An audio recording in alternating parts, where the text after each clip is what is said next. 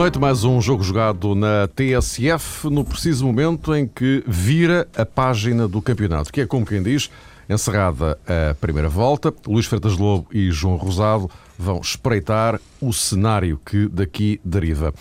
Mas, para além disso, vamos também conferir as eleições na Liga de Clubes, ganhas por Mário Figueiredo.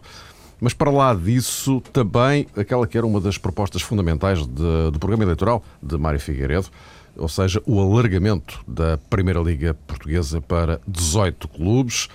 Simplesmente, mais do que isto, o facto de essa ideia poder eventualmente ser aplicada já para a próxima temporada. Já lá iremos. Meus caros, boa noite. Boa noite. Uh, vamos olhar para o topo da classificação. O primeiro registro uh, fundamental aqui é o facto do Benfica virar o campeonato na liderança, uh, algo que não acontecia desde 1994. Aliás, da última vez que o Benfica foi campeão, como ainda há pouco nós recordávamos ali em off, era o Braga o líder no fim da primeira, da primeira volta e depois o Benfica acabou por virar e em 2010 foi campeão. Mas, uh, Luís Fetas Lobo, começaria por ti. O que, é que, o que é que explica o facto de o Benfica estar na liderança do campeonato nesta, nesta altura, ainda com apenas dois pontos de vantagem sobre o Futebol Clube do Porto, mas, mas é primeiro? Ora bem, a explicação cruza as outras equipas, como é evidente, a, a equipa do Porto e a do Sporting, mas penso que há uma relação direta, olhando aquilo que foi a época passada, o crescimento do Benfica, claro, uma entrada melhor no campeonato, mas um fator decisivo foi o, o jogo Porto, no, no Dragão. Penso que aí o empate que o Benfica conseguiu, a forma como jogou, a confiança que ganhou aí para os jogos seguintes, permitiu que a equipa, não só a questão pontual nesse jogo, ter sido decisiva, não criou uh, a desvantagem para o Porto que aconteceu a época passada, pelo contrário, manteve a distância pontual e conseguiu depois ganhar força para continuar a fazer boas exibições e cresceu uh, como equipa, taticamente, mentalmente, emocionalmente, e chegou a um momento uh, muito forte que lhe permitiu, mesmo nos momentos em que a equipa não estava tão bem, ser capaz de, de resistir a isso e mostrar um futebol capaz de ganhar os jogos que lhe apareceram pela frente. Portanto, é o Benfica neste momento mais forte a todos os níveis, frente a um Porto que, que não conseguiu, sobretudo no jogo de Alvalade, foi aí que se marcou a diferença em termos, em termos pontuais. No jogo de Alvalade, uh, o Porto não teve, na minha opinião, e já falamos disso a semana passada, desde o início uma, uma palavra forte em termos de, de querer ganhar aquele jogo, da forma que o Porto nos habituou a querer ganhar jogos.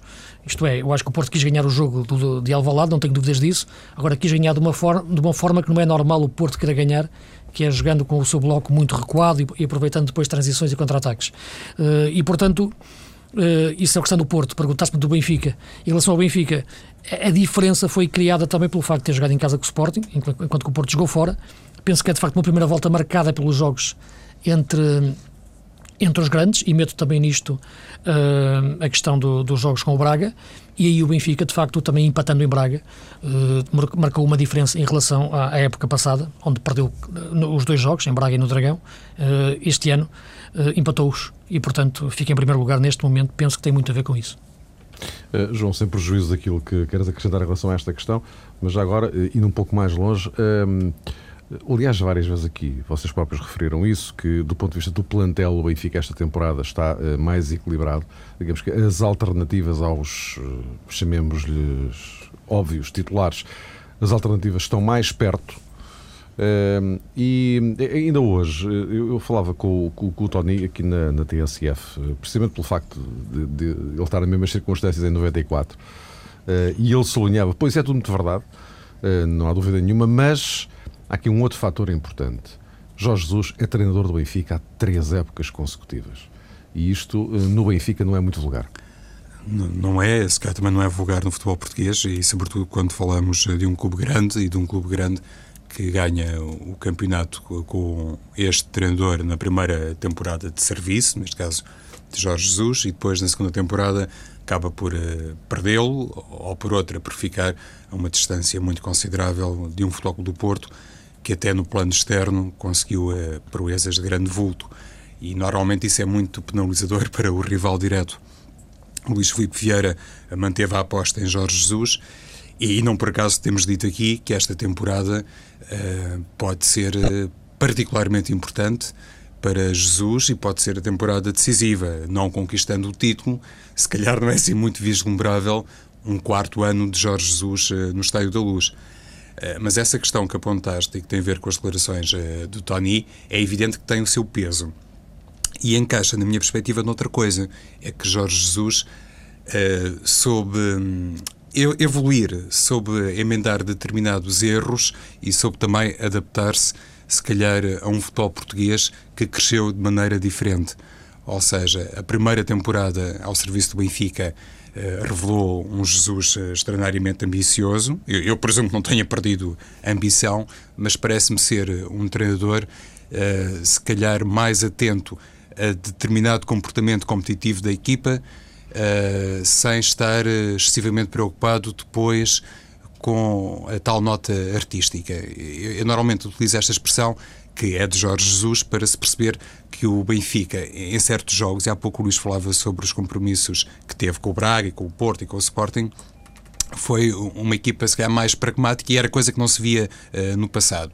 Depois é evidente, nos outros desafios, como por exemplo o último diante do Vitória de Setúbal, há realmente um leque de soluções que permite depois ao Benfica, se calhar, uh, fazer, digamos que uma evolução muito positiva para um segundo uh, patamar e corresponder também no plano da performance. O, o, o que eu acho, uh, no que me toca substancialmente a ver com esta questão, que revelam Jorge Jesus mais capaz de corrigir os seus próprios defeitos, é que, por exemplo, Uh, por um lado, a contratação de Witzel e a maneira como conseguiu encaixar Witzel na equipa do Benfica, uh, prescindindo, entre aspas, de um segundo avançado, porque quando o Benfica tem Pablo Aymar e Witzel, normalmente ou joga Cardoso ou joga Rodrigo, mas um, como que se desvaneceu um bocadinho o 4-1-3-2 tão típico de Jorge Jesus, essa transformação que fez na equipa e a capacidade que teve para encaixar o Itzel deu realmente origem a, um Benfica mais adulto, mais maduro e, e, se calhar com outra capacidade para responder, ora no terreno dos uh, rivais diretos, ora mesmo em jogos da Liga dos Campeões. E para terminar esta primeira abordagem, Mário, acho que é conveniente também frisar uma coisa.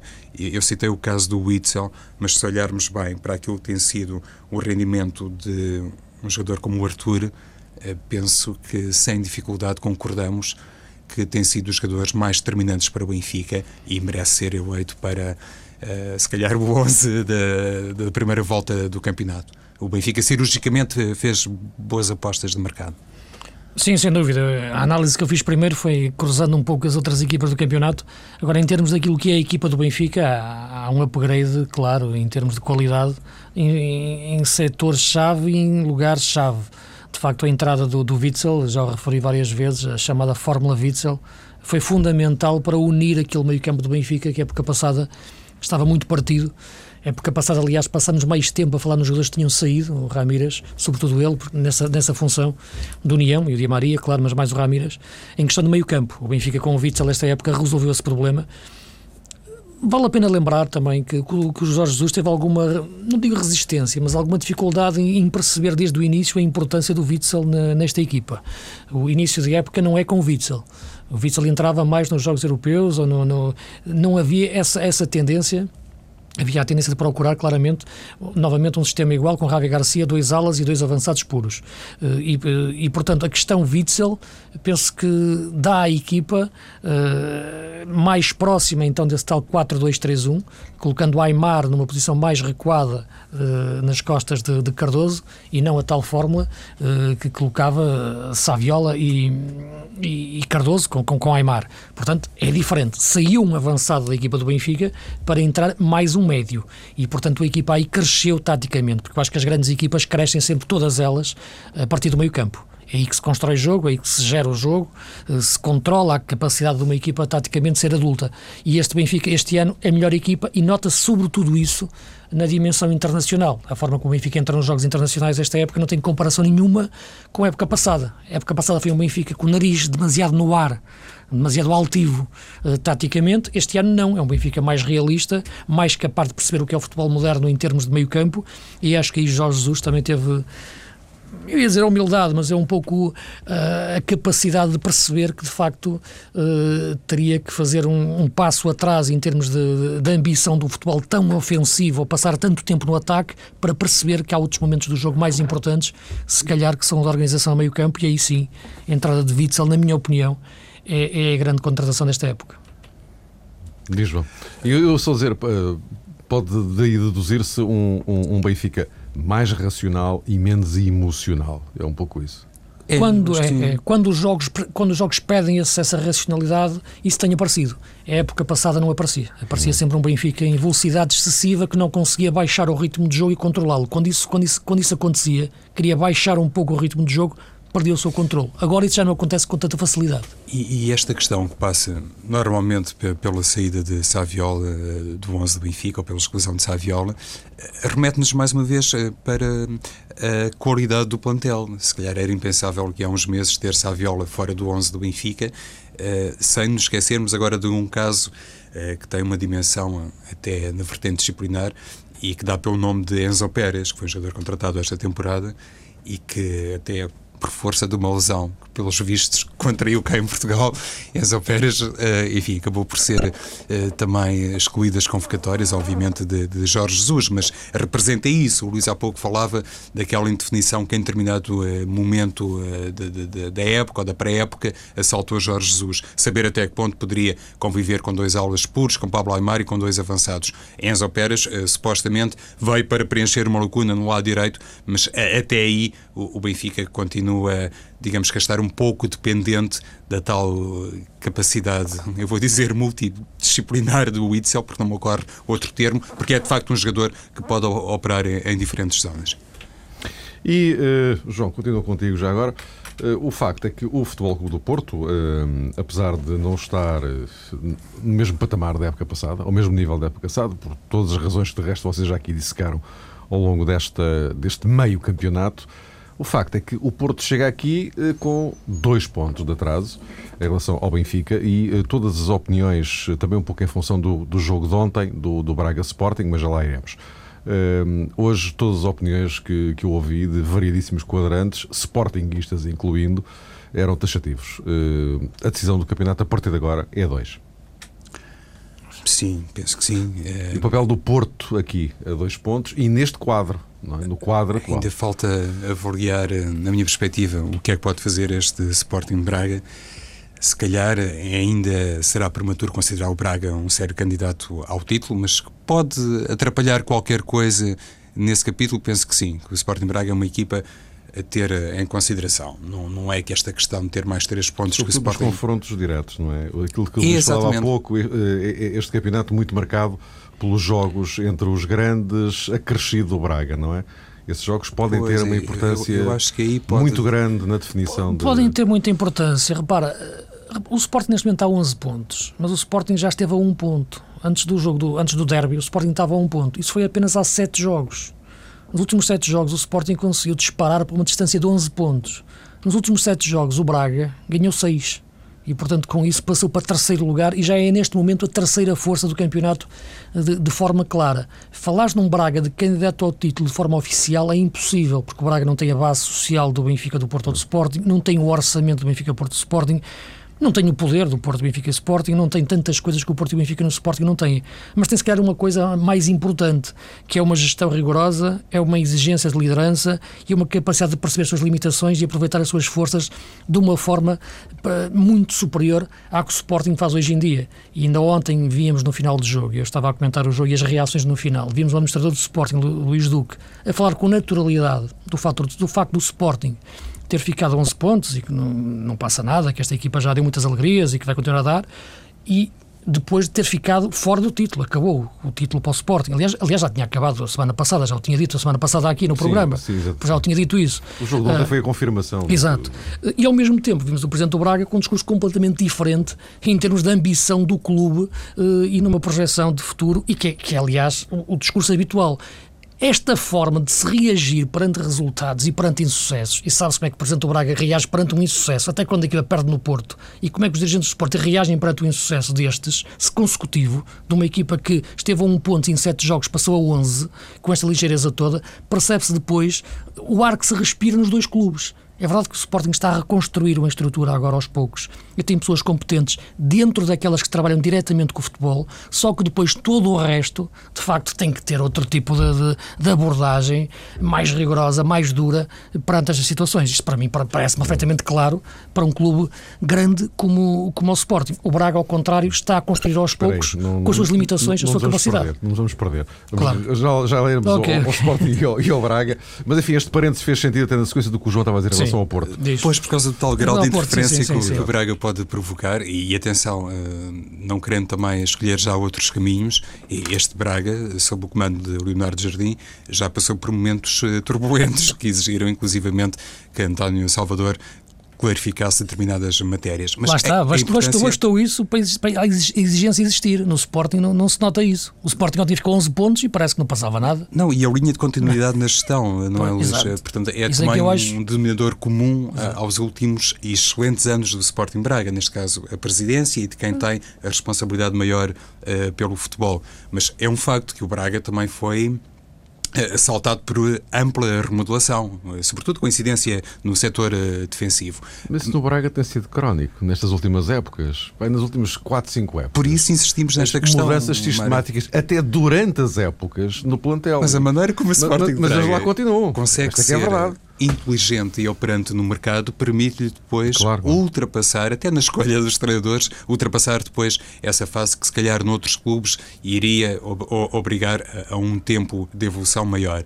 Mas Vou descontar este tempo no, na parte dedicada ao Sporting e ao Braga, porque já Exatamente. Que, sim, sim, estamos a cruzar, é, se olharmos, claro, bem, claro. Se olharmos sim, sim. bem para esta distância claro. que neste momento separa o Sporting com o Portugal uh, dos outros, uh, ela foi cavada, 7 dos 11 pontos foram diante da Académica de Coimbra, uh, Futebol Clube do Porto e Sporting Braga. Foi aí que o Sporting acabou esta Sporting, distância. Eh, há mais do que isso. O, o, Sporting, se vocês olharem para a classificação, para os nove primeiros classificados, o Sporting só ganhou a vitória de Guimarães. Não ganhou mais ninguém mas neste último ciclo, sim, sim, sim, 7 dos 11 pontos claro. foram perdidos aqui, claro. uh, contra as ex-equipas de Domingos Paciência, incluindo aqui o Futebol do Porto, porque eu sou da opinião que se há ex-equipa em Portugal para o Domingos Paciência é o Futebol do Porto. Não enquanto treinador principal, logicamente, mas sobretudo enquanto jogador por falar precisamente no Futebol do, do Porto, e foi por aí que há pouco me lançaste o comentário, é, Mário. É evidente que esta distância de dois pontos não diz muito em termos matemáticos para o Porto. É francamente ultrapassável. O inverso seria naturalmente verdadeiro, tratando-se do Benfica, do Sporting ou do Sporting Braga. Não é uma coisa limitativa que imponha já, digamos que, uma conquista menor para a equipa do Futebol do Porto. Parece-me é que, em termos anímicos, e em termos históricos, olhando para trás para aquilo que tem sido a realidade dos últimos anos para o Futebol do Porto, não é, obviamente, a mesma coisa dobrar o campeonato na condição de segundo classificado ou de líder. E, sobretudo, não é a mesma coisa tendo ao leme Vitor Pereira, que tem sido um, um treinador uh, sujeito a grande pressão, e de vez em quando é evidente que as opções de Vitor Pereira uh, grande discussão. O jogo último do, do Futebol Clube do Porto acaba por, eh, penso eu, dar eh, um sentido de orientação a, a Vitor Pereira que lhe pode, se calhar, rasgar outros horizontes, mesmo considerando a lesão de Diogo. E falo, obviamente, do caso de Rames Rodrigues, que há muito tempo tem sido também aqui um dos nossos tópicos de conversa, porque penso que muita gente tem esta opinião, que é um jogador que, em circunstâncias normais, tem que entrar no 11 do Futebol do Porto. E, e eu fiz, registro uma declaração de Vitor Pereira no final do último jogo, em que ele sublinhava que realmente o Rames não é um jogador para jogar eh, encostado à linha, que é até um desperdício tê-lo eh, nessa tarefa de puro flanqueador. E eu parece-me que, sendo isto, digamos que uma observação comum no sentido em que traduz, de facto, eh, o perfil futebolístico de um jogador que já se conhece há algum tempo no futebol português, vindo da boca de Vitor Pereira, pode representar, pode indiciar algo mais que ele próprio equaciona Rames com ou sem Hulk, veremos nos próximos jogos, mas para dar ao Futebol do Porto, se calhar, uma dimensão diferente noutro uh, registro tático. E, e, eu penso que isso é uma conquista interior do universo uh, azul e branco que pode dar perspectivas ainda mais uh, positivas nos próximos jogos, os tais jogos em que o Hulk provavelmente estará de fora. Esta questão do, do, do ponta de lança, o que é parece, Luís? Isto marca, marca muito este Porto também. A ausência do ponta de lança Marca porque muito. Kleber, enfim, não é a solução, pelos vistos, não é? Sim, porque o Hulk tem, tem jogado até. Depois, eu peguei, eu peguei nisso porque o Hulk tem sido o ponta de lança improvisado, não é? Marca muito e já marca desde, desde o início da época. Acredito que a direção do Porto e a sua equipa técnica imaginasse ou esperasse que não, marcasse tanto, senão, como é evidente, teria, teria ido ao mercado de outra forma, apesar da saída do Falcão ser muito tarde e, sobretudo, o dinheiro do, do Falcão não ter entrado tarde ou se entrou todo, não sei. Agora, a questão que se coloca é perceber que existe também a questão Walter, que foi um jogador que, que foi dado como dispensado, depois apareceu, agora desapareceu, agora foi vendido. E é um jogador que eu tenho dificuldade em entender uh, o que é que se passou com ele, para além de, de, de, da, face visível de, engordar com facilidade. Agora, em termos de aproveitamento ou não do jogador, ele não é tão mau como, como, como parecia, ou fizeram querer parecer, nem, nem tão bom como disseram que, em alguns momentos. Agora, é um jogador que me parece um pouco enigmático como é que uh, se esfumou desta forma. Em relação ao Kleber, eu acho que lhe criaram expectativas excessivas. Acho que passou por uma avaliação errada do ponto de vista da qualidade técnica do jogador, tem um problema enorme a nível de recepção de bola, e ser o, no, o número 9 do Porto como suplente do Falcão quando ele chegou é uma coisa, ser o, o número 9 do Porto titular absoluto é outra, para um jogador em crescimento uh, mental e técnico como o Kleber. Tirando o Kleber do meio desta história, o Porto fica sem ponta de lança e obrigar o Lucas a jogar ali a tirar o Lucas do melhor sítio. Isso parece-me evidente eh, e neste momento o Porto vive refém em termos atacantes desse, desse problema. Aliás, o que nem tem jogado na maior parte das vezes a ponta de lança. Ele tem jogado a partir do número 9, mas muitas vezes ele cai no flanco e no último jogo até foi que muitas vezes aparecia numa zona central. É um Porto que neste momento joga com três extremos uh, no, no, ataque e, e vão aparecendo um deles alternadamente na frente, embora seja o Hulk, por princípio, o ocupante central, mas a verdade é que são três extremos em movimento. O ataque do Porto nesta altura e não é a melhor forma de montar um, um, um 4-3-3. Portanto, no mercado, o Porto tem que ir atrás de um ponta de lança. E estes dois pontos são mesmo uma barreira psicológica forte ou nem por isso? São uma barreira forte. Aliás, já te referi, referia-se quando, quando me falaste, na, quando se falava muito na contestação que existia em torno do Vítor Pereira, eu disse na altura e disse-vos na altura nas nossas conversas que não era por ali que eu achava que Vitor Pereira podia cair no Porto. Não era pela questão de ir jogar a seguir a Donetsk e podia ser eliminado da Liga dos Campeões. Não acho que era por ali. Tinha, tinha sido levado 3-0 na taça de Portugal. Não acho que era por ali. Onde eu acho que ele pode tremer é no campeonato e ficar a uma distância grande do Benfica. Aí sim é que naquela casa as coisas possam, começam a ficar complicadas para os treinadores. E, portanto, se Vitório Pereira não aguentar e nos próximos jogos perder pontos que, mantenha, que aumenta a distância pontual para o Benfica, aí de facto acho que, que as coisas se podem complicar. Isso parece-me parece evidente, mas isso é a lei dos resultados. Agora, dois pontos neste momento é uma barreira, já é uma pedra em cima da cabeça do, do, do, do mundo portista durante a semana. E são dois pontos para o Benfica. Portanto, isso é uma pedra forte, emocional, que condiciona, que pressiona e, e, e, não tenho dúvidas disso. Quando se entrou no jogo frente ao Benfica, já era, frente, frente ao Rio Ave, já eram 5 pontos, porque o Benfica tinha jogado primeiro. E, portanto, é uma pedra emocional forte que vai condicionando a equipa até se conseguir reequilibrar as coisas. Pois, é, é tal questão. Uh, Vítor Pereira eh, tem a felicidade de estar realmente num clube que lhe reconheceu há muito tempo a qualidade técnica. Há muito tempo, quer dizer, no início da época, quando foi confrontado com a saída de André Vilas Boas, uh, parece-me que Pinta Costa tem feito o possível e se calhar o impossível para segurar um homem que, noutras circunstâncias, provavelmente já teria caído, ainda que injustamente, porque eu acho que quem olha para a maneira de estar de Vítor Pereira, para o discurso que tem, percebe, obviamente, até por força daquilo que praticou o ano passado enquanto adjunto de Vilas Boas, que é uma pessoa que sabe imenso de futebol e, e tem provavelmente um, um, espírito próprio que faz eh, apelo a um futebol positivo e se calhar foi tudo isso que eu vou em determinado momento da época, a querer fazer as coisas muito depressa e impor a sua marca uh, pessoal e provavelmente foi traído por isso. E ainda hoje sobrevivem ali duas ou três uh, questões que refletem, obviamente, escolhas uh, do treinador que dão um pano para, para muitas mangas. O, o, o que me parece é que este Futebol do Porto que tem que visitar o Estádio da Luz e neste momento tem a desvantagem de dois pontos. Vai encarar, obviamente, esse desafio, se calhar como o desafio da temporada, independentemente daquilo que a equipa puder fazer na Liga Europa. Mas se, se olharmos para o grau de dificuldade do ponto de vista teórico que está criado nesse confronto com o Manchester City, penso que é fácil uh, precisamente olhar para o tal Benfica-Porto do início de março como o jogo do tudo ou nada para a equipa do Futebol do Porto. Uh, posto isto, só para retomar, o, retomar e concluir o, o, Sporting, enfim, vocês já foram dissecando uma série de questões uh, importantes, uh, mas agora só para encerrar, há aqui um, um, um, dado que eu gostava que vocês comentassem. O, o Sporting, em 2012, ainda não ganhou um jogo e já participou em três competições: Taça da Liga, Campeonato e Taça de Portugal. Não ganhou nenhum. João, eh, esta componente eh, psicológica também, agora seguindo o mesmo raciocínio há pouco, nós estamos a falar de uma diferença de dois pontos, estamos a falar de uma diferença de 11, enfim, pronto, não interessa, não vale a pena falarmos do título, mas eh, esta componente psicológica, até que ponto é que isto poderá condicionar ou pressionar ainda mais o rendimento da, da, da equipa? É que agora vai jogar como Moreirense na quinta-feira para a Taça da Liga. Enfim, é impensável outro resultado que não seja a vitória do Sporting, mas a pressão.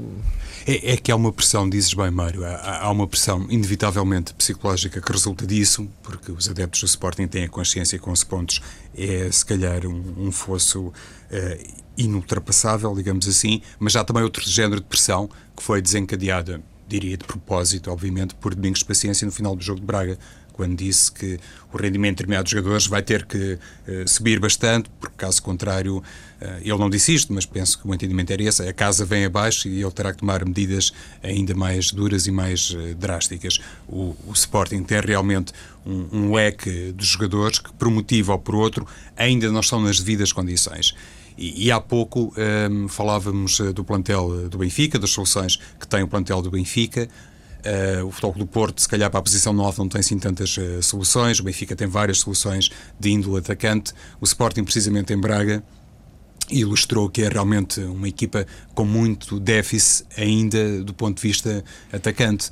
E daí. Uh, a entrada no 11 inicial de, de Ribas, o facto de mais tarde ter sido substituído por Boginov, quando o Sporting eh, estava a perder, ainda que pela margem mínima, mas estava a perder. Ou seja, eh, Domingos Paciência eh, sente-se muito limitado ainda para poder materializar em campo toda a ambição que naturalmente transportou quando fez a transferência do Sporting Braga para o Sporting Portugal.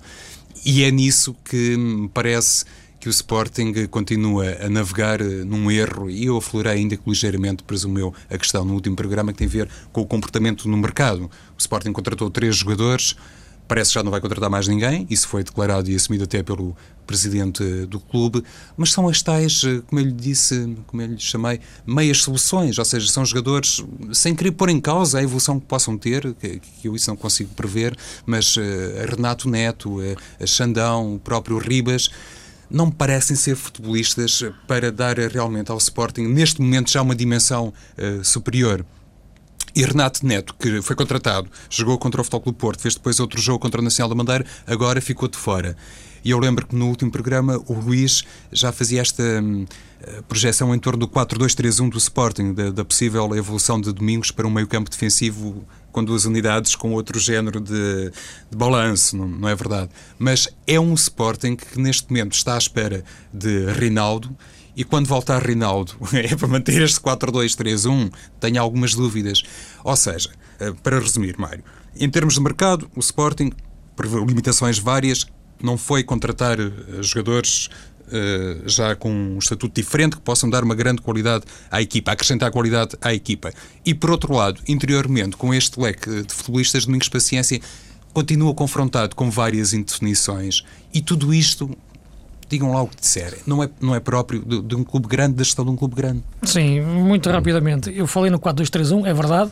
Agora, a verdade é que o Sporting não conseguiu colocar em prática com a dinâmica certa. Isto é, de facto, é, iniciou melhor a saída de bola, com o Secares atrás, mas o Elias não conseguiu ser um elemento de transição, porque teve muito preso com o Viana ontem.